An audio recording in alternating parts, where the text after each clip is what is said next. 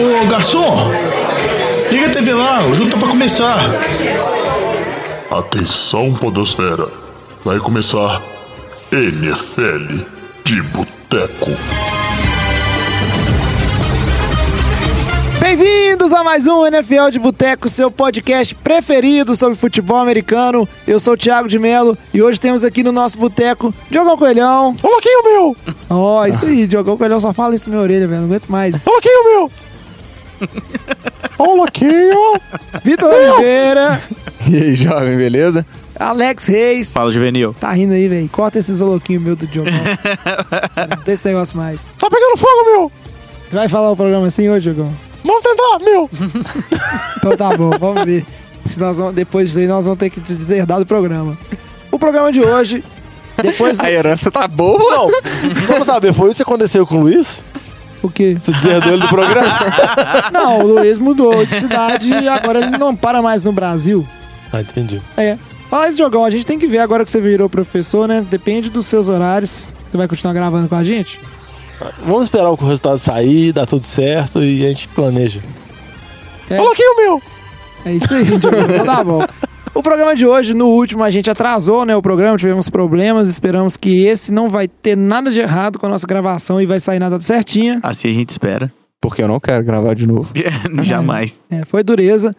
E, mas esperamos que você tenham gostado do Take 2 do programa Analisando o Draft. Que o jovem não gostou? Eu não gosto de draft. e nesse programa a gente vai falar de. Draft! Não, que draft. meu. A gente vai... Giants!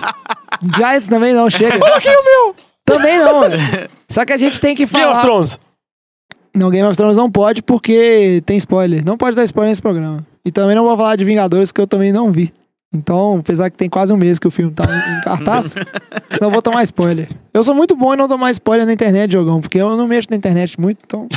Então, se você que tá é escutando aí, você pode mandar spoiler pra gente no e-mail nfldeboteco.gmail.com ou em qualquer uma das nossas redes sociais, arroba NFL de Boteco, Boteco com U.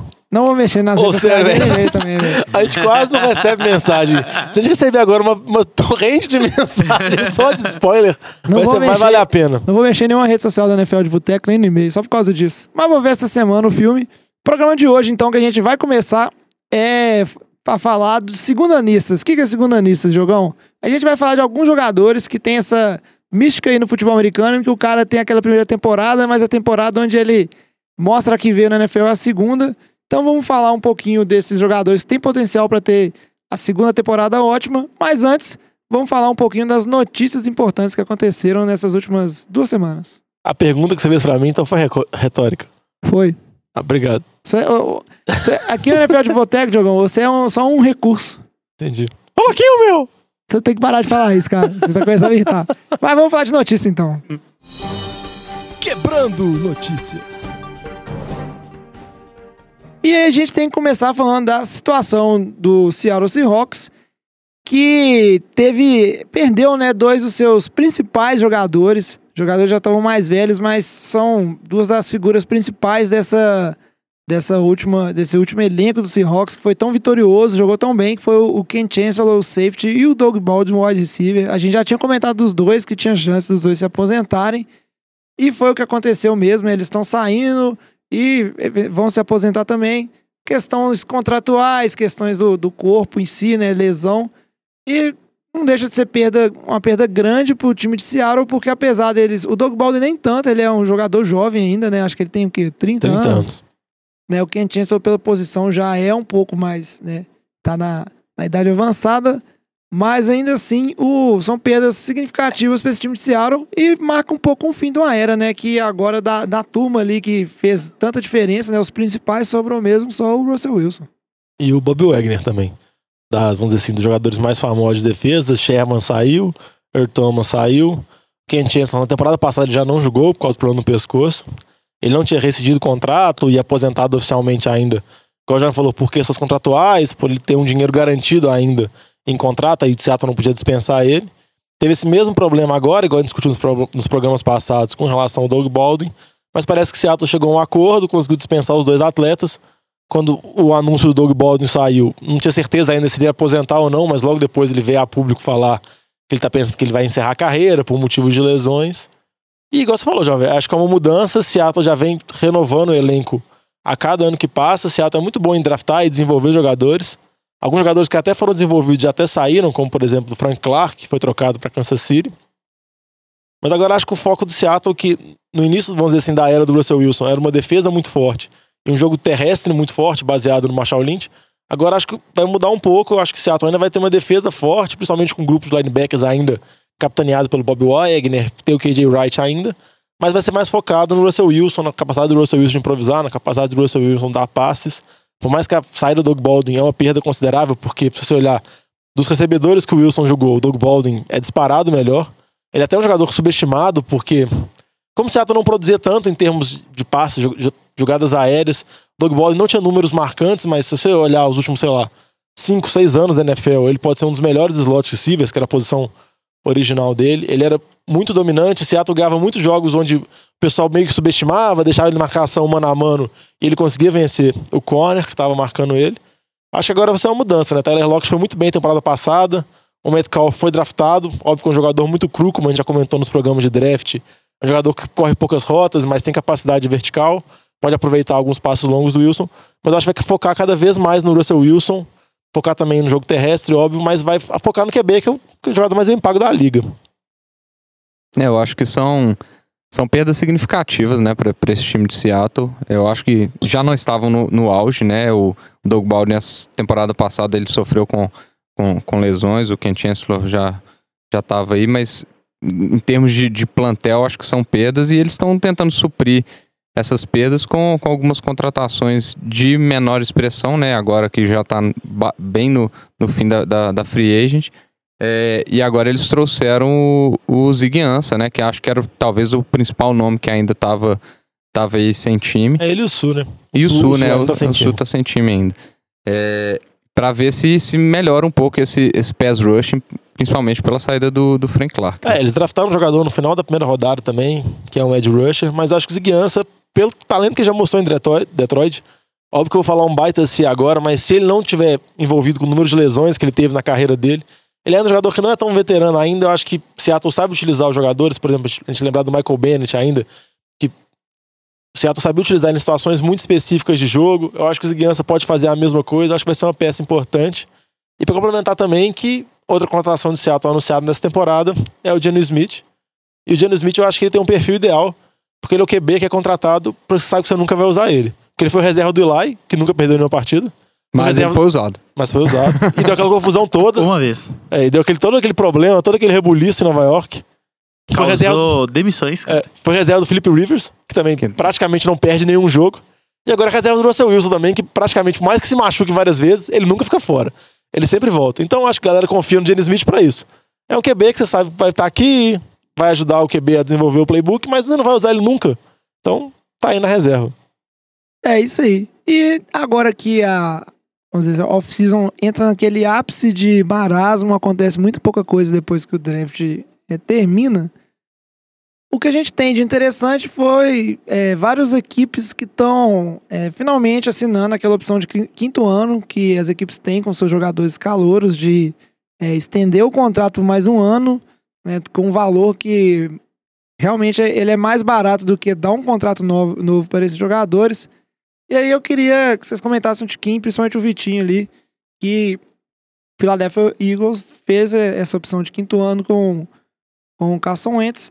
E você acha que isso é normal? O Vitinho é tranquilo? O Eagles já não devia partir para dar um contrato? O Carson Wentz é o, é o QB aí de franquia que você gosta tanto? Eu acho que eu acho que é inevitável que o Carson Wentz vá, vá receber o contrato dele, mas é aquela alternativa que o time tem para conseguir manter o resto do, do plantel, aproveitando o, o início do, da, da carreira do, do seu QB calouro, né? O seu franchise QB. Então, se você dá um, um, um contrato enorme pro, pro Ents agora, você já compromete grande parte do seu elenco que você não vai conseguir manter. O Eagles, que inclusive teve que fazer muitas movimentações de contrato, ajuste de contrato, liberou o próprio Michael Bendis por questões de, de salário para conseguir manter o cap o cap ajustado. Então, essa quinta opção ela é muito muito nesse sentido, uma manutenção do seu cap ali, tentar manter, aumentar aquela sua janela de vitória é, com jogadores mais caros, porque assim que o, que o Ents for for ganhar o contrato dele, o Eagles vai ter que abrir mão de outras posições, né? Não só o Eagles, mas o Rams também, que tem um elenco de muito renome, muito caro, que está aproveitando o Goff, o, o Cowboys, que, que aproveitou agora porque além do Zeke, tem que dar um contrato pro, pro Prescott em breve, acabou de pagar o DeMarcus Lawrence. Então, é, essa opção ela é meio óbvia para esses times nesse momento que tem que conseguir fazer essa gestão de cap, né? É, e só para explicar, essa opção do quinto ano é uma opção que os times que draftam jogador na primeira rodada têm, que eles têm que escolher essa opção, se eles vão dar esse quinto ano a mais, que depende de cada time, no início da quarta temporada do jogador. Então, Isso. antes de começar a quarta temporada, o time tem que tomar a decisão, igual o Vitinho falou Geralmente todos os times selecionam essa opção do quinto ano, porque é um contrato relativamente baixo pro nível do jogador que foi. Geralmente jogadores selecionados na, primeira rodada, depois de quatro anos, depois de três anos, na quarta temporada, já são jogadores consolidados na liga e te dá mais tempo pra você poder renegociar. É como se você tivesse uma franchise tag a mais, assim. Você tem os quatro anos de contrato normal, a opção do quinto ano, aí você pode dar mais uma franchise tag, então você tem praticamente seis anos de contrato garantido com esse jogador para você conseguir pro proporcionar uma extensão e tudo mais. Com relação ao draft 2016, que foi esse draft que a gente está discutindo agora, praticamente todos os jogadores selecionados no top 10, que foi, por exemplo, o Carson Wentz foi a escolha número 2, Jared Goff foi a escolha 1, um, Zeke foi a escolha 3, Jalen Ramsey, cornerbacks do Jaguars, foi a escolha 4. Praticamente todos os jogadores do top 10 tiveram essa opção do quinto ano selecionada. Os únicos jogadores que não tiveram essa escolha foi o Laepo, a décima escolha, cornerbacks dos Giants, que não deu certo em Nova York, até foi trocado pelo Saints. E por mais que jogou bem no Saints, não teve, essa, não teve esse quinto ano selecionado. E também o Conklin, right tackle do Tennessee Titans, que teve uma temporada de calor muito boa em Tennessee, mas infelizmente, devido às lesões, nas, nas últimas temporadas vem perdendo muitos jogos, também não foi selecionado. Óbvio que ter esse quinto ano selecionado não quer dizer que o jogador vai embora, não quer dizer que o time está abrindo mão de jogador. Simplesmente eles não estão querendo, agora no início da quarta temporada, garantir já o quinto ano. Óbvio que no decorrer da temporada eles podem mudar de ideia, aí eles têm que promover uma extensão contratual normal ou da franchise tag. A opção do quinto ano eles perdem. Mas não quer dizer que eles vão abrir mão do jogador. Por exemplo, o Conklin pode permanecer em Tennessee, New Orleans pode renovar com o Eli Apple e por aí vai. É, eu, essa questão do quinto ano, né, pelo prazo que você tem para dar ela, é, a decisão é muito em base do que, o, do que o jogador produziu, né, em termos de lesões, o Conklin, acho que o principal problema dele é esse. É, agora, por exemplo, o Carson Wentz é um cara que ele já provou em parte, teve lesões dura, duas lesões é, nesse período, mas ainda assim ele é um jogador essencial na, na franquia. Você, tem que aproveitar ele, inclusive pela posição, é, é o cara que vai demandar maior contrato, né? Aí, se você olhar por questões de desempenho, a gente pode analisar os receivers dessa, dessa classe, né? Você pega ali Josh Doxton, é, Kim... é Corey Coleman, foi o primeiro o escolhido Coleman, na 15 aí depois foi, sequ... foi sequência, né? Fuller, Doxton, e, e, e Laquan Treadwell, né? Desses quatro, só o Fuller que, que, que teve a, a opção do quinto ano selecionado. Agora, foi o único que jogou alguma coisa, né, que, que apresentou alguma coisa e, e olha lá que não foi lá Ei, essas coisas muitas todas, lesões. muitas lesões, né? Mas foi, vamos falar assim, no ataque do, do de Houston, ele se mostrou uma peça importante para complementar o DeAndre Hopkins. Né? Você olha o Josh Doxon, em três anos ele nem alcançou a marca de, de 100 recepções na temporada. O Treadwell, muito menos. Corey Coleman, ele passou por Cleveland, depois foi para New England, New England e não tá conseguiu se estabelecer Giants. em lugar nenhum direito. Então, Adel, hein, Alex? É, é o novo Adel Beckham, né? É, então, assim, não faz sentido esse, esses, esses caras. Cês, porque, na verdade, você vai dispensar ele. É, né? você vai acabar dispensando eles, então você vai renovar aqueles casos sejam do seu interesse para um contrato menor, que seria essa extensão do quinto ano. É, acaba que é um artifício, né? Que, como vocês vêm falar, que os times podem usar para manter um bom jogador por um preço ainda razoável. Eu, da minha parte, eu acho que é, é um pouco de sacanagem com, com os jogadores ali que é mais um ano ali correndo risco de lesão ou o que for. Mas, por outro lado, é, são provavelmente jogadores que, quando assinarem contrato, eles vão ser contratos próximos aos mais bem pagos né, da posição. Como o Diogão bem disse, são jogadores de primeira rodada que estão se destacando. E é difícil isso acontecer com jogadores ruins, né? Tirando o caso lá do Jaguars com o Blake Bortles, que acabou tendo que, que executar a opção do quinto ano mas, por conta do desespero no desespero e porque ele teve uma lesão e aí, por questões contratuais, o time era obrigado a executar essa opção de quinto ano. Mas você comentou esse negócio de sacanagem. Falam que na próxima negociação que o sindicato de jogadores da CBA tiver com a NFL, que aí regula algumas condições, negócio de pagamento, quanto que a liga vai destinar a pagar os jogadores, cap, etc. Aí falam também de número de jogos, tudo, mas falam também que alguns jogadores vão pegar com essa relação ao quinto ano e com relação principalmente à franchise tag. Que, igual eu falei, por exemplo, um jogador que é na primeira rodada, ele, tem essa, ele pode ter essa opção do quinto ano selecionada pelo time, ele pode tomar uma tag pelo time, e, e às vezes, como na situação do Kirk Cousins, por exemplo, ele pode tomar outra tag, então ele pode ter sete anos onde ele não tem capacidade de mudar o time dele. Tipo assim, ele tem sete anos fixos no primeiro time. E algumas, algumas posições isso é quase É, a carreira É, inteira. né? dependendo, pode ser a carreira inteira do cara. Por exemplo, posição de running, running back, o cara pode terminar isso aí. Óbvio que tem que analisar valores da tag, se vale a pena ou não. Mas que alguns jogadores querem, que alguns que os jogadores querem discutir, que a CBA quer discutir. É isso, assim, se, se exercer a opção do quinto ano, talvez a tag seja um pouco maior, ou a tag não vale tanto a pena. E só pra lembrar que, que como essa opção do quinto ano às vezes acaba sendo interessante, Baltimore fez a movimentação ano passado para selecionar o Lamar Jackson na primeira rodada, tanto para garantir o jogador, quanto também para ele ser, ser escolhido na primeira rodada e Baltimore ter a opção do quinto ano no QB, que é uma coisa muito importante, igual o Rams fez, o Eagles fez com o Ents, que é você poder dar essa opção e ter mais tempo e mais maleabilidade para estender o contrato do jogador. É, eu acho que é- isso aí vai acabar sendo discutido. Tanto isso quanto a franchise tag vai ser muito discutido entre jogadores e liga. Eu acho que tem chances grandes de ter modificações. Porque é, se pensar é muito ruim, né, Diogão? É igual você foi trabalhar num lugar lá de estagiário. E aí você forma obrigado. e quer trabalhar, só que aí seu chefe tem a opção de contratar mais um ano como estagiário. Por um salário definido por ele. É, então é, é uma coisa assim que me soa meio estranha. É, porque o que os jogadores batem mais é isso que você falou, do quinto ano, da franchise tag, e do número de jogos da NFL, que eles querem reduzir. Eu acho que reduzir o número de jogos é muito pouco provável. Eles já vem reduzindo os jogos de pré-temporada cada vez mais. Mas a quer- temporada regular acho que quase zero, porque é muito dinheiro envolvido, então.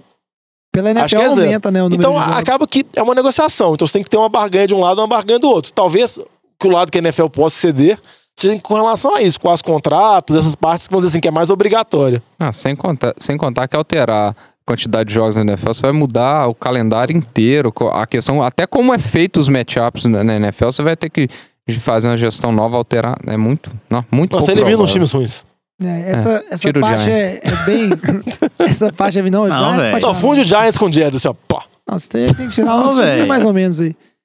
Tipo São Francisco. Búfalo tá aí pra isso, velho. Não, cara, São Francisco tem história. Tem uns times aí que estão Não, aí mas pra nada. Mas vamos fica falar isso zoando o não, Buffalo, daqui a pouco o Buffalo entra na CFL aí, porque só empurra o Buffalo pra cima.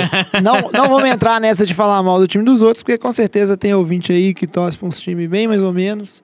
Tipo o Diogão. triste. É tipo eu que torço pro Tampa Bay. Até vocês votarem e mudarem meu voto. A gente não. Que é igual o quem, franchise tag, vocês me obrigam a fazer coisas que eu não quero. quem vai votar são os nossos ouvintes.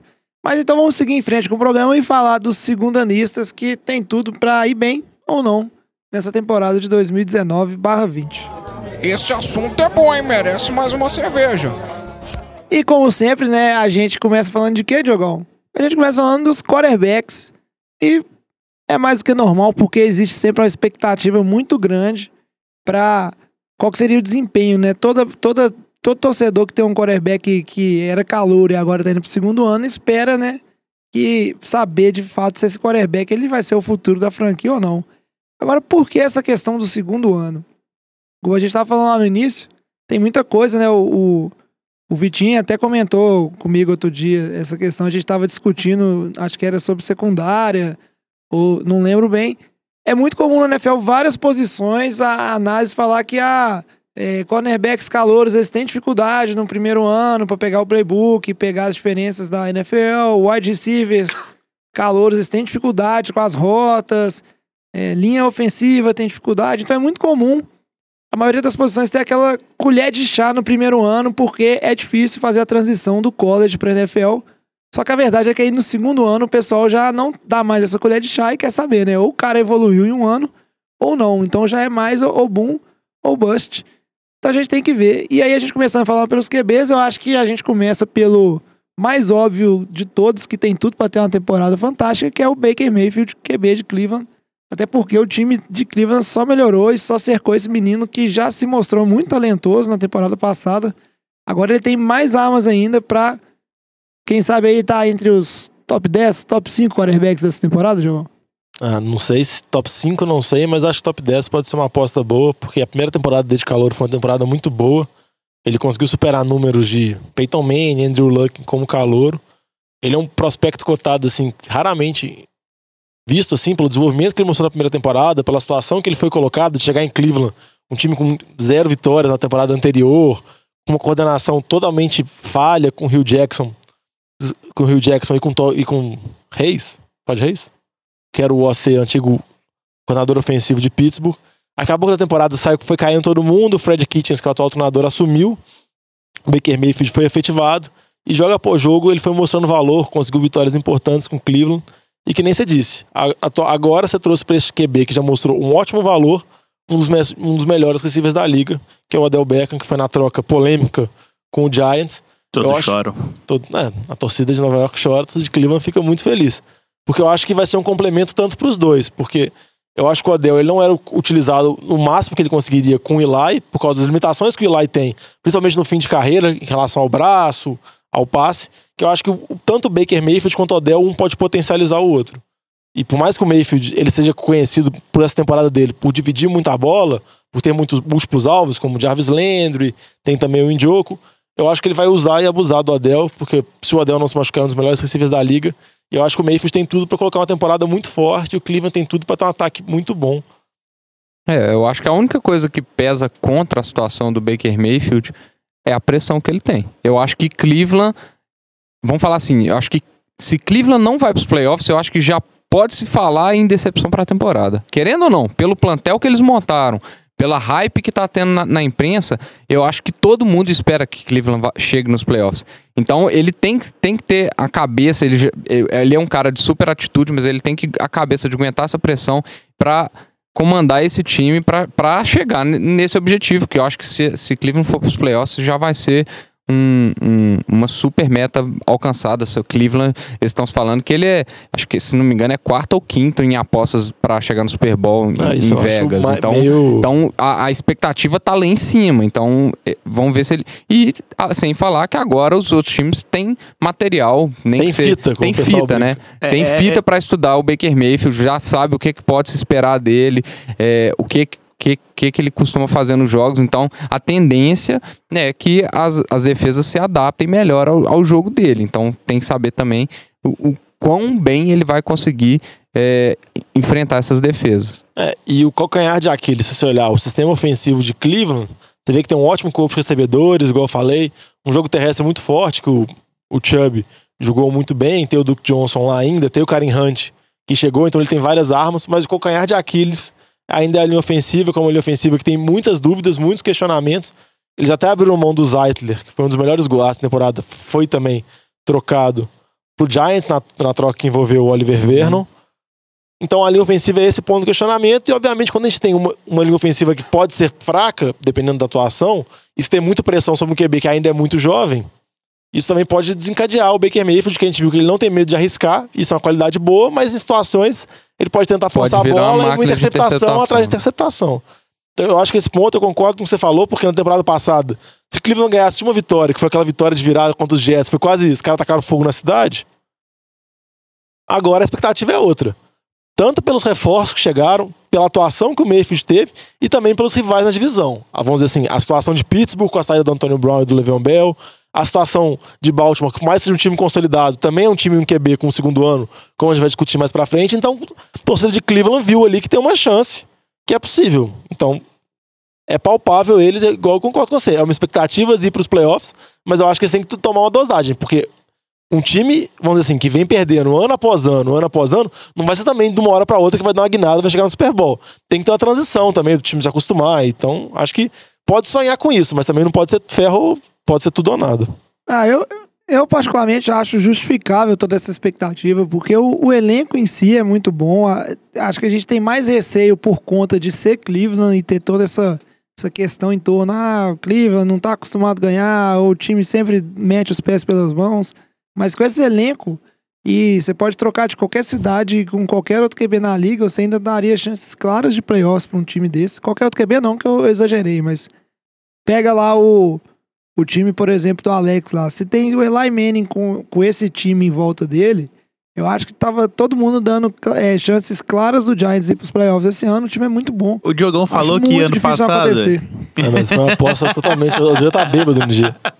Mas É, só, só pra, pra colocar, eu acho que o, o, o início do calendário de Cleveland acho que favorece um pouco. Eles pegam, acho que Titans, que pode ser um jogo complicado fora de casa, e Jets em casa, que eu acho que vai ser um, um jogo interessantíssimo pra ver a disputa dele com o Sandarnold. É, e aí a terceira semana já complica que pega Rams. Mas vamos falar assim, se eles começam 2-0, já é uma situação bem mais confortável. Vamos imaginar que ele- se o calendário começasse ali com, por exemplo, Pittsburgh, Baltimore, Pittsburgh, Rams, já poderia ser uma coisa bem mais complicada, que começava 0-2 e aí já vinha aquela enxurrada de, de crítica. Então acho que a situação não é tão ruim, o calendário não tá atrapalhando tanto. E só pra complementar, outra coisa que tá muito associada com a atuação do Baker Mayfield, eu acho também é com a comissão técnica. Vamos dizer assim, igual a gente tem as certas dúvidas no Mayfield, também tem dúvidas no Fred Kitchens, que é o primeiro ano dele como treinador. Pode falar que é o primeiro ano dele completo como play caller, como chamador de jogadas ofensivas, porque na temporada passada ele era treinador de running backs, ele acabou subindo, galgando posições à medida que a comissão técnica de Cleveland toda foi sendo desfeita. Então acho que também tem que ver isso. Ele é um treinador muito novo, Cleveland preferiu efetivar ele. A especulação até que Cleveland achava que talvez fosse um passo muito longo, mas Cleveland tinha medo de, por exemplo, transformar ele como coordenador de ataque, ter um, um outro treinador fixo. Cleveland muito bem essa temporada e ele conseguir receber propostas de outros times para ser head coach de outros times e Cleveland não conseguir bloquear essas propostas. Então, como Cleveland confia muito nele, Cleveland preferiu, vamos dizer, dar esse passo maior para já colocar ele como head coach e meio que blindar ele, impedir ele de sair para outros times. Mas eu também acho que é arriscado e, obviamente, como ele é a mente ofensiva principal, e ele está muito associado com o Baker Mayfield. Eu acho que também o desenvolvimento do Baker Mayfield vai também depender do desenvolvimento do Fred Kitchens como treinador e da Bom, capacidade dele. Melhor que o Hugh Jackson. É, é complicado, né? E aproveitando que vocês comentaram do menino Sandano, dele que é um. Ah, ninguém Uhum. comentou do Sandarnos. o Joe- Eu comentei. o. É, não presta Semana atenção no dois. programa. O cara não presta atenção no programa e ainda quer criticar. Sandano que continua aí sendo um, um jovem garoto, né? Agora eu acho que ele atingiu a, a grande marca de 22 anos, né? Se eu não me engano. Tá na puberdade. É, até muito novinho. E tá num time dos Jets que, apesar de ter melhorado, eu particularmente acho que ainda tem muita coisa pra ser feita nesse time dos Jets. E apesar de, de torcedor do Jets estar com essa esperança de que a Sandarnold vai ter uma boa temporada, eu acho que vai ser mais uma temporada sofrida de vários acertos e erros e de dúvida nos corações dos torcedores aí da outra franquia de Nova York que vão ficar ainda nessa expectativa pra saber se São Darnold ele é realmente o QB de franquia deles ou não. Queria saber o que vocês acham aí do Sam Darnold, que ano passado teve relances de bons jogos, mas ele realmente é, tem muito a evoluir ainda. O menino é muito novo, tem talento, mas o time também não ajuda tanto. Ah, eu acho que a situação dele melhorou. Acho que é inevitável falar isso. É, com o Le'Veon Bell, acho que eu acho que a grande melhora desse time foi a chegada do Le'Veon Bell. É, mas além disso, eles trouxeram outras, outras posições, né? Trouxeram o Jameson Crowder, Crowder. né? Pra, pra tentar dar Russell Okun, para tentar dar mais opções e mais proteção para o Darnold. Eu acho que eles entenderam, eu acho que a, a, a ideia é construir o time em torno dele. Eu acho que isso está bem claro. Eu acho que é a, a decisão correta do, do, do time, que agora tem um nome muito forte no ataque, um nome muito forte na defesa com a chegada do, do Quinn Williams. Eu acho que eles vão ser a reconstrução em cima desses dois pilares, que eu acho que eles têm esperança que serão os dois blue chips da, da, da, da franquia. É, eu, particularmente, não gosto muito dessa mudança de treinador no, do ano de calor pro, pro ano de, de, de segundonista do, do, do QB. A- foi, aconteceu no meio da temporada de calor pro, pro Baker Mayfield, mas agora com, com o Sandarno está acontecendo é, de uma temporada para outra, e eu acho que isso aí pode mudar muita coisa. Eu, não, é, eu particularmente, não sou um grande fã do Adam Gaze, não acho que o trabalho que ele fez em, em Miami com, com o Tannehill foi um bom, foi um bom trabalho. Ele teve uma boa temporada lá, mas é, eu não, não sou um grande fã do Adam Gaze. É, mas tem que esperar para ver é como que ele vai conseguir desenvolver o, o, o Sam Darnold, como que ele vai conseguir utilizar essas novas armas ofensivas que chegaram em Nova York. É, mas eu acredito que a situação dele melhorou. Na conjuntura total, eu acho que é uma situação melhor e, e ele que não tem essa pressão igual tem o, Baker Mayfield. Eu acho que o que se espera de Nova York é uma temporada ali de oito vitórias, é, talvez uma briga marginal de wildcard ali. Eu acho que não se espera muito mais Nova York do que isso. Eu acho que ano que vem sim a pressão vai vir bem mais pesada em cima do Sandarnold. É, tô nessa convitinha aí, principalmente porque se você pegar é, uma comparação, né, com o Baker Mayfield e o Sam Darnold, é, cê- ano passado, o Baker Mayfield, querendo ou não, ele tinha um nome de expressão ali, né, que o Jarvis Landry é um excelente jogador, né? E, e fora que a defesa de, de Cleveland também, eu acho que mostrava um resultado melhor do que Nova York mostrava, né? E, e com essas mudanças que, que tiveram, né, em Nova York, trazendo uma melhora ali pra linha defensiva, realmente eu tô nesse convitinho, que eu acho que a expectativa é muito melhor do que foi do ano passado. Então pode ser que ele mostre melhores resultados esse ano. E só pra, o Vitinho falou que não tem muita hype em torno, o Mark Sanchez foi essa semana no NFL Network que ele previu pro Jets uma campanha de 13 vitórias, 3 derrotas, sendo que a última derrota ia ser na semana 17, porque o Jets ia poupar o time pros playoffs. que já tava com a pai garantida. do, que o- do que o Vitinho falou aí, só tem uma coisa, Diogão, você fala aqui. Eu acho que essa questão da mudança de, de, de treinador, assim, do time, ela pode ser ruim. Mas, por outro lado, ano passado era uma situação pior ainda, que era a questão do treinador morto- morto-vivo, né? Porque o Todd Bowles era o head coach dos Jets, mas todo mundo sabia que não ia ter continuidade, né? E eu acho que para um quarterback novo, assim, é bom você ter pelo menos um regime. Não sei se o Adam Gaze é o ideal para isso, mas é um regime que vai ter continuidade e vai manter um seja um playbook por alguns anos e seguir em frente do que ser uma troca de treinador todo ano, igual acontece em algumas franquias aí. E a gente vê que isso prejudica É, mas o, o, o que eu falo é, por exemplo, o GM que, draft, que faz o draft do Sandarnold, ele, ele faz esse draft com uma perspectiva ali. Na hora que você perde um, um, um head coach e, tra e traz um outro, você já tem que confiar que, aquele, que aquela contratação vai encaixar. Olha a situação de, de, de Arizona, por exemplo. Você faz um, um draft de um QB em cima de um, de um head coach que não era a sua expectativa de head de, de nem você não esperava draftar o Josh Rosen, né? E aí você drafta ele, coloca num, num, num esquema com um técnico que, que não, não era aquela, aquele desejo que, vamos falar assim, que não era o que ele precisava, deu tudo errado, aí, aí sim eles tentam consertar, colocam um QB aí, aju- atrelado à escolha do, do novo head coach, entendeu? E eu não acho que é o que aconteceu em, em Nova York em nenhuma das situações. Esse que, esse que eu acho que é o problema de Nova York. Eu acho que não era a expectativa, é, não é o QB, não foi o, o, o técnico certo pro, pro, pro, pro Darnold com o Todd Bowles. Eu não acho que, de novo, eu não acho que o, head, que o Adam Gaze é o técnico certo pro, pro, pro Sam Darnold. Acho que, é- acho que é a questão. É diferente do que a Arizona tá fazendo nessa segunda escolha. Eles trouxeram um técnico e dão dando para ele a convicção de falar assim: ó, você quer o, o Kyler Murray? Nós vamos te dar o Kyler Murray. E aí faz esse, esse casamento bem feito. Eu acho que essa que é, que é a questão que eu quis dizer. O problema que eu acho é porque na situação que o Jets vem tendo de várias temporadas ruins, acaba a galera se degladiando pra tentar manter o emprego. Por exemplo, Mike McKagan, que é o GM dos Jets, ele teve que mandar o Todd Bowles embora, igual já brincou, já era um treinador morto-vivo, um treinador que tinha especulação de ser mandado embora no final da temporada retrasada. E, E que o- ele só não foi mandado embora Ah. porque ele teve aquela, aquele milagre de sete de É. vitórias com o Josh McCown, uma temporada. Josh McCown e tudo. E o Mike McCagan, o que pode ter salvar ele, vamos dizer assim, foi o draft do Darnold, que ele trocou pra se pegar, o Darnold foi bem.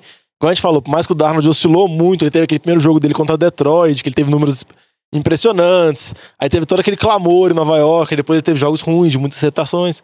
Então, o que eu presumo é que o McCagan teve que mandar embora o Todd Bowles, mas ele tentou achar um treinador na conversa, que é um treinador que, vamos dizer assim, encaixava com o Sam Darnold. Igual eu concordo com o Vitinho, eu tenho muitas dúvidas com relação ao Adam Gaze, mas o que eu acho que o torcedor dos Jets pode esperar é quem a gente via em Miami e viu o Adam Gaze com o Tannehill era sempre um QB muito constante, que não arriscava muito, era um QB, vamos dizer assim, nota 6, nota 7. Óbvio que o Darnold tem mais potencial que o Tannehill tenha. Que o Tannehill já teve, o Tannehill teve vários problemas de lesão na carreira, acabou não se desenvolvendo total. Mas eu acho que a maior expectativa que o torcedor dos Jets possa ter com a junção Darnold e Adam Gaze é o Adam Gaze conseguir fazer o Darnold, vamos dizer assim, não oscilar tanto, ser um QB mais constante. Talvez não vai ter aqueles jogos maravilhosos, igual ele teve na temporada passada, o jogo contra Detroit, que foi a estreia dele, mas também não vai ter jogos tão horríveis. Que ele é um treinador mais conservador, é uma mente ofensiva, já trabalhou com Peyton Manning, já foi muito cotado, já teve uma queda por causa do trabalho em Miami. Mas eu acho que o principal trabalho é tentar, vamos dizer assim, moldar um pouco o Darnold mais pra ele ser um QB mais constante. Não sei se o torcedor quer ver isso aí de QB constante, que não arrisca muito, não, Diogão. Até porque comparações com o Baker Mayfield vão ser inevitáveis, né? Todo QB que é draftado, os dois top do mesmo draft. Não tem como evitar essas comparações. O menino tá no jeito, tem um caminho difícil. Só fazer uma correção aqui, ele tem é 21 aninhos. Ele é, ele é tipo 4 anos mais novo que o Mayfield. Aí. O Mayfield ele, tem tipo 24 ou E 25. ele, é, você falou aí do Kyler Murray, o seu Vitinho, não, agora eu não lembro quem. Sandarnold é só dois meses mais velho que o Kyler Murray, que tá entrando na liga e agora com 21 anos também, né? É porque então eu- tem muita carreira pela frente. É, porque uma coisa que é engraçada é que muitas vezes a gente compara os jogadores, porque eles vieram dos mesmos drafts. Só que às vezes o cara pode ser três anos mais velho que o outro, pode ser três anos mais novo. E isso acaba, por mais que.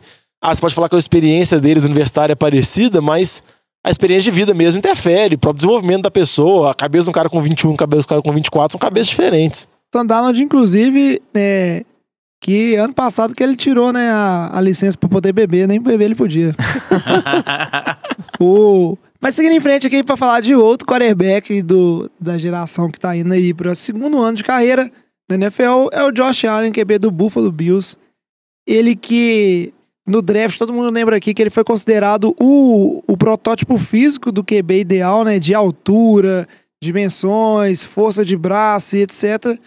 Teve um ano bem difícil, né? A gente sabe que a equipe de Buffalo era muito complicada. Apesar que Buffalo surpreendeu na temporada, todo mundo achava que ia ser uma das piores equipes e se mostrou um time interessante, né? Principalmente no lado defensivo, e que esse ano trouxe alguns reforços para ajudar o Josh Allen. E, e eu acho que não é o suficiente também. O Josh Allen, que é um QB muito errático.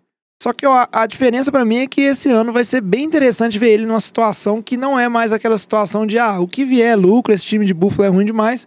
E agora sim é uma situação de ah, vamos ver como ele se comporta como um QB, como uma liderança e, e conduzindo esse ataque de Buffalo, que com certeza é um time que todo mundo espera que vá melhor do que na temporada passada, né?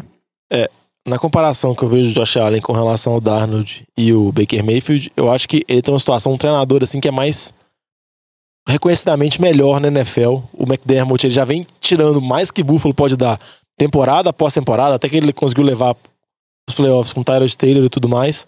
Mas com relação ao Josh Allen, eu acho que ele é vamos dizer, um QB desses que é o, é o que acaba polarizando mais, porque ele faz jogos muito bons, onde ele é uma, tanto ameaça quanto os passes que ele dá, que são passes muito fortes. São passes muito longos, muito profundos no campo. Quanto também ele é uma, uma ameaça terrestre, que é um jogador que tem uma capacidade atlética muito grande.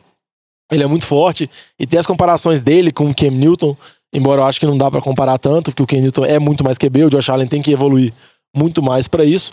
Mas igual você falou, é um jogo muito errático, ele teve jogos da temporada passada, jogos muito ruins. Mas é, torcer, o torcedor de Buffalo acredita que ele vai se desenvolver, vai melhorar de uma temporada pra outra. E Buffalo tá tentando, na medida do possível. Óbvio que não são grandes reforços, igual o John Brown, Cole Beasley. Reforçou também a linha ofensiva, que era uma das piores linhas ofensivas da liga. Tá tentando, vamos dizer assim, dar mais tranquilidade pro Josh Allen pra ele não ter que carregar o time nas costas, igual ele teve algumas vitórias para passada. Onde a defesa conseguia segurar e o ataque era basicamente o Josh Allen carregando jarda após jarda, porque o time deixou o McCoy muito mal, corria quase duas jardas por carregada, o corpo de recebedores era uma vergonha. Então acho que é isso, mas eu acho que ele, ele é o que polariza mais. E, e quando eu falo isso, ele pode tanto desenvolver muito, se tornar um QB bem melhor do que ele era, quanto compensação ele pode ser a mesma coisa de novo e afundar o ataque de Búfalo. É, eu acho que de lado, de lado positivo, se a gente for comparar, compara ele, o- os vídeos dele do ano passado com os vídeos do Sendarnold do ano passado. Ele, ele teve muito mais jogadas impactantes, que ele mostrou iniciativa, colocou o time na sua, que mostrou aquele talento diferencial que se espera de um QB do que o Sandarnold, na minha opinião. Você tem aquelas jogadas que ele estende a jogada, que ele vai para um lado para o outro, que ele mostra mobilidade, solta aquele foguete. Eu- teve uma bem clássica que, que, que era para vitória, inclusive, que o Clay, que o, o Charles Clay dropa uma bola na red zone, que poderia ser uma vitória absurda de Buffalo. Ele teve vários TDs corridos, vários lances.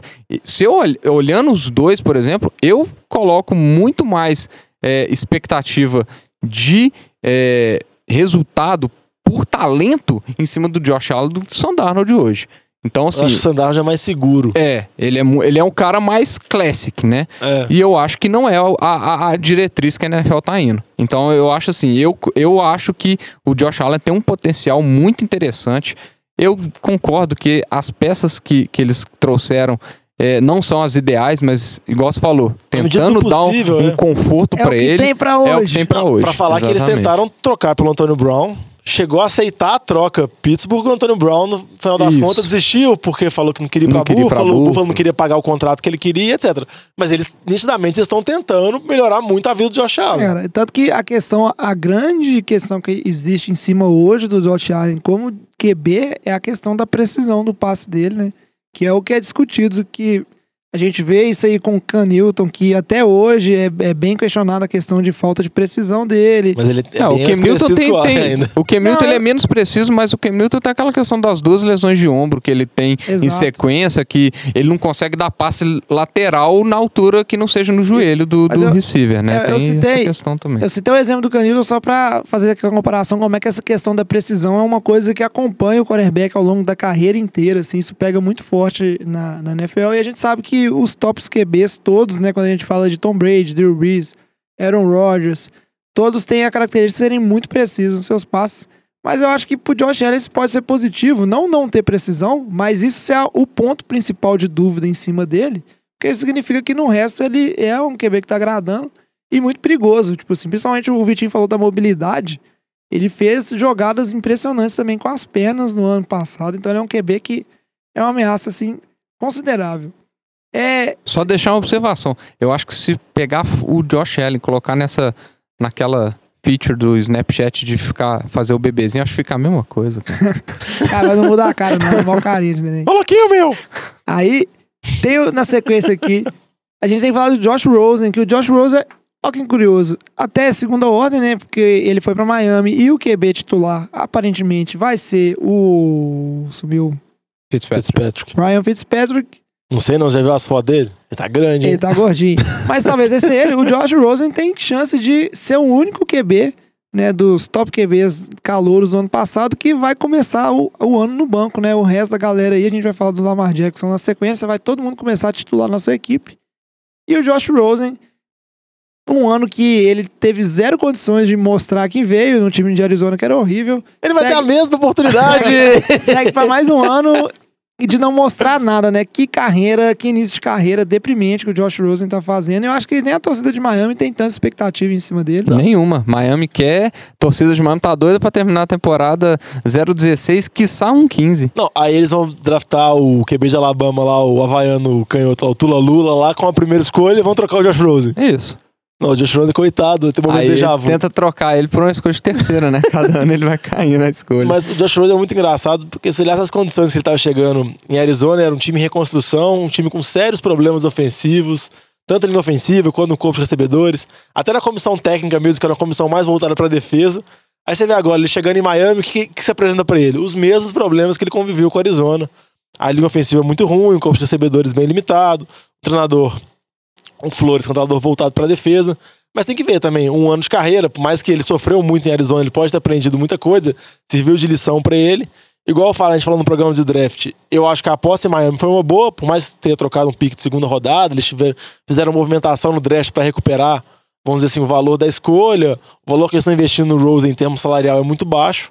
Um jogador que foi draftado no top 10 há um ano. Mas eu acho que o Josh Rosen, de novo, ele pega uma situação muito difícil. Ele já pegou um baita rabo de foguete em Arizona. E a chance de ele pegar a mesma situação, ou seja, pegar um dos piores times da liga em Miami, vai ser a mesma. E a chance do time, igual o Vitinho brincou, terminar com uma campanha muito ruim e ter a mesma especulação de que vai querer algum QB, que vai ser algum queridinho da América, que vai ter ganhado o Heisman na época, existe. Eu acho que vai ser barra pro Rosen. E pra fechar os quarterbacks, a gente tem que falar dele, do Lamar Jackson, que tomou a titularidade dos Ravens na temporada passada e agora vai tomar conta desse ataque que tentou se reforçar um pouco no jogo aéreo e vai ter que mudar porque aquela, vamos dizer assim, aquele playbook que trouxe as vitórias pro Ravens no final da temporada passada, como o Vitinho bem disse aí, os times estudam bastante, se adaptam, acho que não vai ser a fórmula de sucesso. E eu, particularmente, prevejo um ano terrível pro Lamar Jackson, mesmo com outras armas. Eu acho que ele tem as limitações que tem e não vai ser de um ano pro, pro outro que isso vai ser resolvido. Então, Baltimore aí tem um, um ano complicado pra esse menino que, pra mim, não vai bem. Eu acho que Baltimore, que o Lamar Jackson, ele vai ter que provar que ele sabe dar passe. Eu acho que isso aí foi o recado que ele deixou da última temporada. Todo mundo tá bem claro que ele é super móvel, corre muito bem com a bola, é uma ameaça terrestre que dificulta a- as defesas. E só a capacidade dele correr com a bola muda o jogo completamente. Completamente. completamente. Só que ele tem uma dificuldade Tem- tem uma tremenda de, dar, limitação. de- de dar passes, né? Eu- Muito se falou disso no, é, antes do draft do ano passado, embora tiveram alguns que defendiam ele, falava que ele sabe sim dar passe, que ele tinha é, uma presença boa de pocket e tudo mais. Mas acho que ano passado os números deles co- comprovam que, que ele tinha essa dificuldade. E Baltimore tentando ajudar ele, trouxe um receiver de primeiro round, o, Brown. o Hollywood Brown, né? E, e vamos ver se ele vai conseguir usar ele, né? Ele que a temporada dos receivers do ano passado do, do, de Baltimore foi Muito ruim. deprimente, né? Não, eu não sou tão categórico igual o jovem, porque eu acredito que as pessoas podem evoluir, elas podem melhorar. Só lembrando que ele entrou numa situação que não era a situação melhor possível, porque não foi um time arrumado pra ele, era um esquema que o Joe Flacco usava, que foram fazendo ajustes no meio da temporada pra se adequar a ele, pra adequar tanto as virtudes dele no jogo terrestre, porque ele potencializa muitos outros corredores, que a gente pensa, ah, só o Lamar Jackson pode correr 80 jardas, 70 jardas, mas o espaço que ele abre pros outros corredores é muito grande, às vezes não dá pra quantificar isso. E agora eu acho que uma temporada toda, começando do zero, fazendo um training camp, igual o Vitinho falou, acho que Baltimore vai tentar ajudar ele. O Hollywood Brown que chegou é um receiver muito dinâmico, é um receiver que, dependendo do Lamar Jackson, pode dar um passe curto pra ele, ele pode pegar e fazer uma rota explosiva, então ele pode ser, vamos dizer assim, um escape. Baltimore trouxe também o Mark Ingram, que é um running back melhor do que Baltimore tinha, é um running back que corre bem, pode receber passes. Óbvio que o Lamar Jackson tem que melhorar, ele já assumiu essa limitação dele, mas eu acho que ele tem essa capacidade pra isso. Eu acho que um playbook preparado pra ele acho que pode facilitar a vida dele. E eu acho que se ele tiver uma melhora, e nem precisa ser tão melhor assim em termos de passe, eu acho que o Baltimore consegue ter uma boa campanha, tem uma defesa ainda muito forte. Eu ainda acho que consegue galgando. Sempre lembrando que ele é muito jovem ainda. É, só uma observação aí, Diogo, que eu vou, eu vou concordar em grande parte com o que você falou, mas não é uma mudança do, do 8 pro 80 quando você sai é, do playbook antigo pro novo. Tanto que eles, eles draftam o, o Lamar Jackson tendo o Robert Griffin, que já Sim. tinha uma característica totalmente diferente do Joe Flacco. Ou seja, não era que o playbook era Não, eu que era totalmente é, diferente. É, concordo com você que agora eles vão construir um playbook, um esquema de jogo exclusivo pro, pro estilo de jogo do La- do Lamar Jackson, mas não é uma mudança radical do zero, assim, ele já, já tinha essa preparação, tanto que eles trouxeram um QB reserva no Robert Griffin pro Joe Flacco, na época que ele que era o reserva, é, para fazer essa, essa adaptação pro, pro Lamar Jackson. E fechando pra falar de quarterback, vamos agora falar um pouquinho dos destaques, né? O pessoal que tem tudo pra ir bem, mas de outras posições. Papo de boteco. E aí a gente tem que começar por ele, ele que foi o calor ofensivo do ano, do time do Alex. Há um único motivo de alegria que o Alex tem ultimamente, ser com Barkley. Esse menino que joga muito, e eu acho que mesmo com esse time dos Giants, essa água de salsicha que tem esse time, o Saquon Barkley tem tudo pra ter uma temporada boa, porque até é muito talento pra uma pessoa só, um running back muito versátil. Ele, lógico que não vai é, impressionar tanto, né, quanto calor do ano. Vai ter uma temporada é, boa, mas não suficiente pra disputar prêmios, mas eu ainda acho que segue a carreira firme e forte aí, Secon Barkley. Ele não precisa de um time em volta pra produzir bem. Ah, eu, eu, jovem, eu não tenho tanta certeza disso não. E eu acho que ele vai ter, vai ter muita pressão sobre os ombros dele. Porque essa situação já era ruim ano passado, ele tinha que carregar muita coisa, principalmente depois da lesão do Odell. Essa temporada vai ser pior ainda. Que você pode falar que o Giants reforçou a linha ofensiva, acho que vai ficar cada vez mais focado nele. Você vai ver que várias defesas vão estar armadas com vários jogadores no box, assim, vários jogadores pressionando. Eu acho que o Eli, temporada após temporada, a produção dele cai, por mais que o Gettleman fale que o Eli teve bons números no final da temporada, ele conta essa historinha pra alguém, eu não acredito. Eu acho que ele pode fazer bons números, ele é um ótimo corredor, mas a gente já viu times que eram totalmente focados no jogo terrestre, o time não tinha mais nada ao redor e o pessoal conseguia marcar. Você não consegue impor o seu jogo, assim, quando ele é muito claro e todo mundo sabe o que você vai fazer. Eu acho que vai ter a situação difícil. O Chacon o, Barkley é um, talento, é um talento de geração. Até quando ele foi draftado, o Guerrero falou que ele era o melhor jogador disponível no draft. Que se Giants fosse a escolha número um, ele seria a escolha. Preferiram pegar ele a, a pegar qualquer outro QB. Mas eu discordo dessa situação. Eu acho que vai ser uma situação bem complicada para ele em Nova York. É, eu acho que você tá sendo. Você tá com um pensamento muito, é, muito fechado aí, jogão, porque o time dos Giants vai ter o Daniel Jones pra comandar o ataque aéreo. Nossa Da- senhora. Daniel Jones é só daqui a três anos. É daqui a três anos. É o planejamento, jovem. Eles têm, eles têm, um, eles têm uma ideia, eles têm um plano. Eles têm um plano. Não, mas o, o, que, o que pode ser positivo pra ele é que, querendo ou não, o volume de jogo ele vai ter, né? Vai, vai ele, ter muito vai, Ele carregado. vai ter Vai. que ter lá os 30 toques por jogo. Fica a Não, dica pro draft viu? Eu aposto. Você quer De apostar fantasy, comigo que né? ele É, passa é, das mil jardas? De corrida ou de scrimmage? Corridas. Mil jardas de corridas, 1.500 da scrimmage. Totais. Aposto. Então dá pra apostar na cerveja, eu acho tranquilo, velho. O cara é muito bom, velho. Não tem, não tem muito o que fazer. Uma lesão aí, jovem. Não, mas aí lesão não, lesão não tem nada a ver com o cara ser bom ou não, com o time dele ser bom ou não. Isso é imprevisível, né? Agora, seguindo, a gente. Eu vou deixar na mesa aí. Quem que vocês queriam falar que é destaque, quem não é? Quem que vocês acham que vão bem, vai mal? Tem vários jogadores interessantes aí, eu já tenho alguns em mente. Mas aí cada um vai falando seu pra ficar bem dinâmico. Eu queria falar do Denzel Ward. Garoto ano passado fez um, uma- foi uma bela surpresa aí pra Cleveland. E esse ano com o time mantendo-se mais aí no ataque, acho que ele vai também vai ter a oportunidade de brilhar ali no time. Eu acho É. que vai ser um segundanista também que vai aparecer bastante aí na, nas nossas highlights aí. O Denzel Ward, que é o cornerback, né? Selecionado com a quarta escolha do ano passado pelo, pelo time de Cleveland, e que teve uma temporada muito bem. O Alex, inclusive, fã desse menino, tô achando que vai comprar uma camisa. Ele gosta bastante do Denzel Ward. Mas é bom, cara. É raro você ver um cornerback se destacar tanto assim no- É. logo de cara. Ah, E continuando, já que você falou do Ward, a gente falou do Baker Mayfield no, no primeiro bloco. O Nick Chubb, running back, foi draftado na segunda rodada de Cleveland. Foi muito bem depois que virou titular, que o Hyde começou como titular, o Nick Chubb depois assumiu. E foi a mudança de Cleveland, tanto no QB, quanto também no running back, quanto também na comissão. Então não dá pra falar o que, foi exatamente o que, que proporci- proporcionou tudo. Óbvio que tudo ajudou e tudo auxiliou uma parte à outra. Mas o Nick Chubb teve uma temporada muito boa tem uma expectativa muito grande nessa, e nessa tem uma concorrência maior, porque Cleveland no off-season trouxe o Karim Hunt, que tá suspenso alguns jogos, Demora, né? ainda vai demorar, mas a gente sabe o talento que o Karim Hunt tem. Óbvio que nesse meio tempo o Karim Hunt suspenso, ele pode aprontar mais alguma e tomar mais, uma, mais um pé na bunda. Aí, o Nick Chubb também, que ele, ele tá nas graças da, da nova comissão técnica, né? O, o início do ano dele foi um início lento, mas muito porque o, a, a comissão técnica começou lá no time de, de Cleveland, não aproveitava bem o Nick É, Chubb. usava o Carlos Hyde e o Duke Johnson. Exato, ele ficava atrás do Carlos Hyde e do Duke Johnson. Nick Chubb que caiu no draft, né? Se não me engano, ele foi escolhido na terceira rodada, mas por conta de uma lesão que ele, ele teve no joelho, mas ele era muito bem cotado. E assim que ele teve oportunidade, ele mostrou que veio. Eu gosto muito do jogo corrido dele. O cara é é um jogo corrido muito físico, ele é um atleta assim muito versátil. Tem tudo pra estourar bem, mas muito mesmo. O time de Cleveland tá, por isso que tem falar, só é lógico que é Super Bowl. Só tem cara bom nesse time. Bom, É, o- baita draft que dá pra falar que eles tiveram no passado. um, um que eu acho que, que vale a pena ficar de olho, um outro running back, né? Que eu acho que ele teve um bom espaço ano passado, antes, antes da, da lesão que ele teve, que é o Karen Johnson, running back de, de Detroit. Eu acho que ele, depois de muito tempo, Detroit pode ter achado um, um running back, né? Depois de Javid Best, depois de Amir Abdullah. Ele conseguiu um, um jogo de 100 jardas, o que fazia muito tempo que Detroit não tinha, de 100 jardas terrestres, né? Fazia muito tempo. medíocre. Detroit não tinha. E ele mostrou. Eu achei que ele teve bons flashes na temporada passada, teve boas atuações.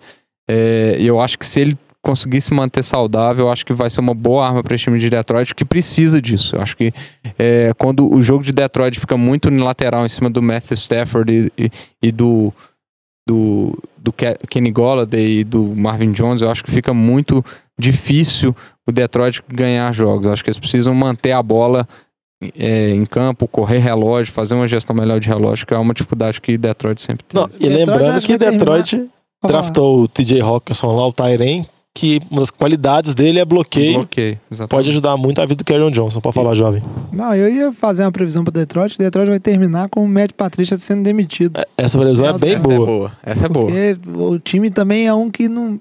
É aquele time que tá na meiuca, né? Ele É. não- não- Parece que não tem talento pra, pra subir e disputar com os tops, mas não é tão ruim. Se você olhar o plantel assim, ele tem bons nomes, né? Não é aquele time. Não, ele, ele, ele tá no marasmo de 7-9, 9-7, 10-6, 6-10, e fica nesse, nessa meiuca aí. Eu, eu É, queria foi- falar de mais um aqui, Eu também queria falar de mais um. Fica à vontade, tem tempo, Ah. pode falar. Eu queria falar de, de um que eu acho que é um É cara. back? Não é running back, é wide receiver.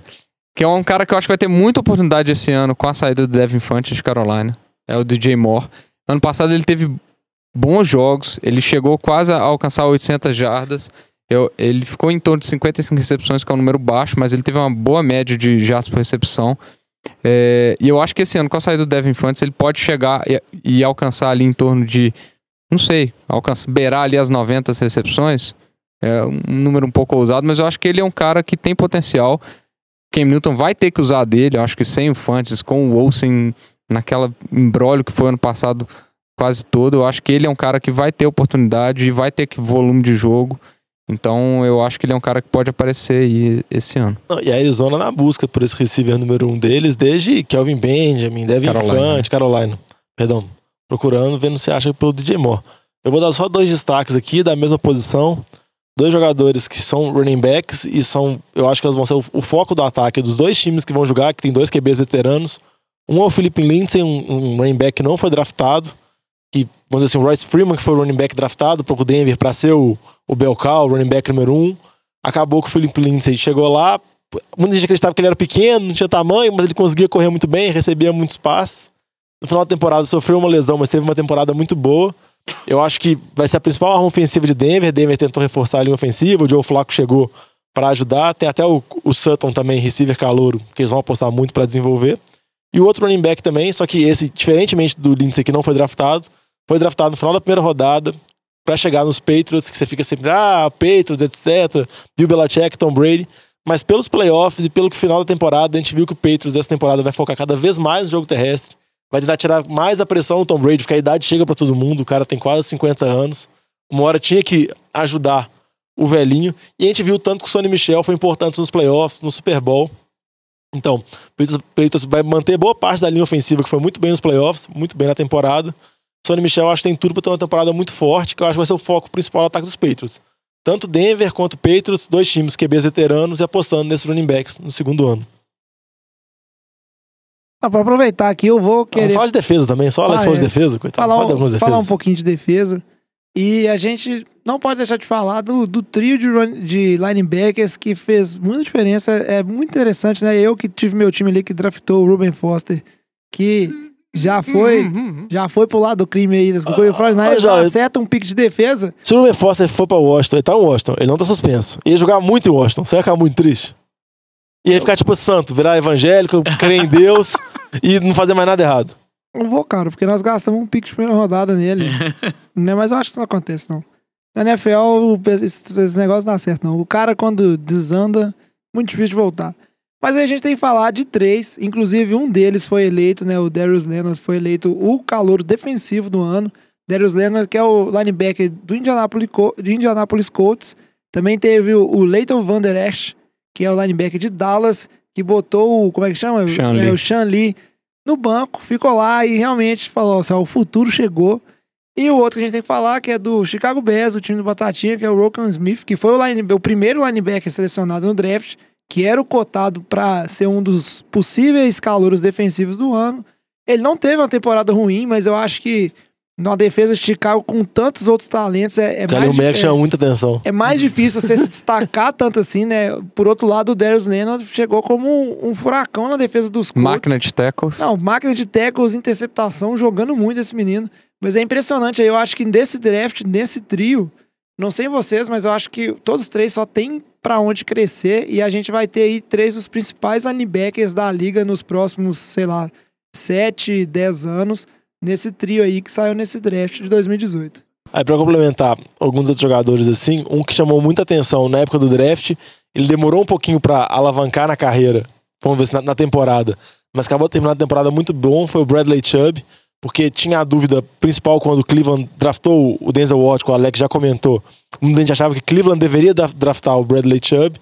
Acabou o Cleveland passando, escolheu um jogador de secundária, porque era a maior necessidade do time. O Chubb caiu caindo em Denver.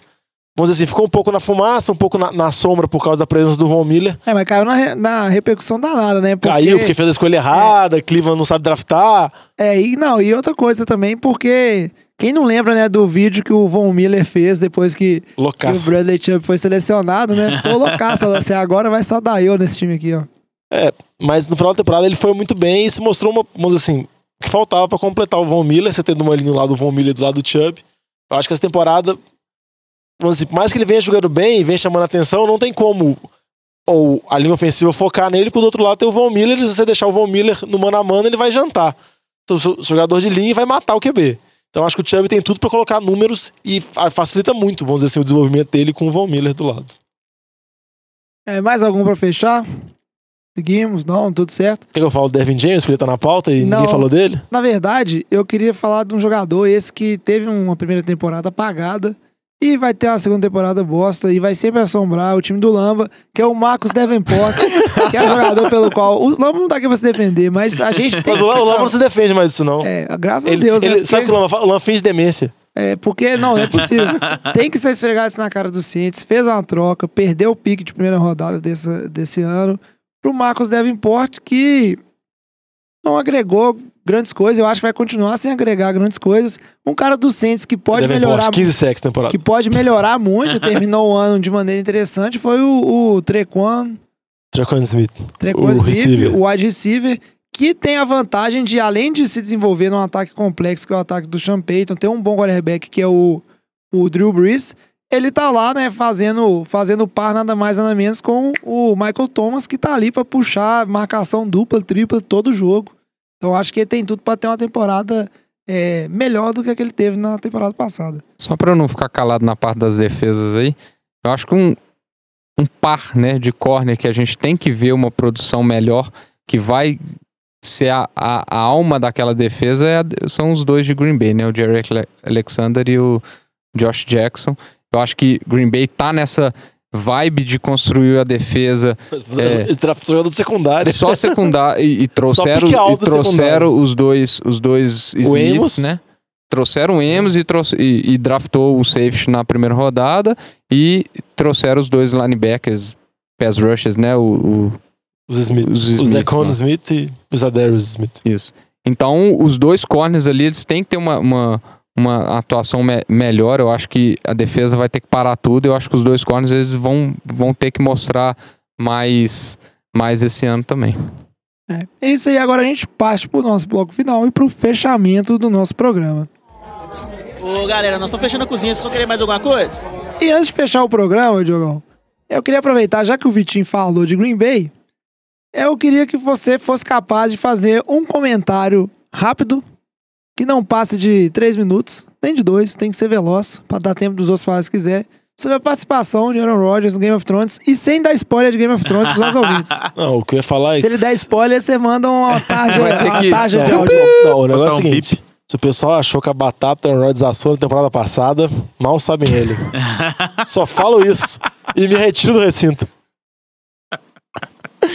Eu não vejo Game of Thrones, então não tenho como comentar. Eu só fiquei sabendo disso, né? Um lance curioso. Aaron Rodgers fez uma participaçãozinha lá no. Não, e tipo assim. É um figurante de, 30, de 3 segundos a Não, cena. e é impossível, se vocês não avisarem que é Aaron Rodgers, alguém tá vendo aquele negócio ao vivo e fala, peraí, é Aaron Rodgers. Não, não, tem Não como. dá pra reconhecer, Não, não? é impossível. Só quando alguém mandou Não, a tem- tem foto que tá do bem frame. atento. É, é, você tem que ver tipo, frame a frame o negócio pra saber. Se eu não vi o copo do- do- da Starbucks no episódio É. anterior, eu não vi o Aaron Rodgers. É, cara, eu vou falar, viu? Se eu fosse torcedor de Green Bay, eu estaria preocupado. Aaron Rodgers, que era um cara aí, ó, focado em futebol, agora faz participação em seriado, arruma briga com a galera. Olha lá, e, e falam mal do Josh Rosen porque ele tá preocupado com o aquecimento global. Pois é, cara. Que Eu acho, absurdo. que, eu acho que a gente tem que ver aí, ó. O pessoal fala aí, ó, que o pessoal tá enlouquecendo as divas. O Aaron Rodgers tá indo pro mesmo caminho do Antônio Brown, cara. É porque ele tá com duas pernas. Não faz o menor sentido isso que você falou. Só um easter egg pra quem escutou nossos programas anteriores da primeira temporada. Quem escutou entendeu a piada sobre as pernas do Rodgers. É, mas é isso aí. Fica esse programa sobre os jogadores que estão indo aí pro seu segundo ano, que tem tudo pra ir bem ou ir mal. Vamos acompanhar na temporada. A gente volta daqui a duas semanas com um programa sobre um assunto que eu não lembro qual é. E as redes sociais? Provavelmente Mas esse é muito aleatório. Não, eu vou, eu vou lembrar. Não, mas ser ó, muito bom. redes sociais, jovem. Porque o nosso talento é inventar a pauta durante a off-season. Mas agora o NFL de Boteco daqui a pouco volta a ser semanal. A gente vai engrenando pra começar essa temporada com tudo junto com vocês. As redes sociais, Jogão, já que você tá chamando, por que, que você não fala pros nossos Eu ouvintes? tô quais são tentando achar a pauta do programa que vem. Então você fala. É isso aí. Mas as nossas redes sociais, como É. o Vitinho bem falou lá no início do episódio, arroba NFL de Boteco, qualquer rede social que existia aí e que não tivesse sido extinta aí, igual o Google Plus foi. E se quiser mandar um e-mail pra gente, nfldeboteco, arroba gmail.com. Lembrando sempre que boteco é com U. Nosso próximo programa é de quê, Diogão? Sem seguir a ordem que o Lamba estabeleceu, que não quer dizer muita coisa, porque o Lamba nem no programa vai, então nem se dá os respeitos de continuar essa ordem. Falaremos sobre novos times de playoffs e times que vão estar fora dos playoffs, que estavam na temporada passada. Ou não, né? Porque tudo pode mudar. Mas ficamos por aqui. Aqui o Traz meu! a, traz a saideira, aqui fecha a o meu! conta, Olha passa aqui a o regra meu! Aqui o e meu! até semana que vem. Falou. Aqui o meu! Ai! Falou. Eu vou mutar o Diogão, velho. Corta o Zoloquim.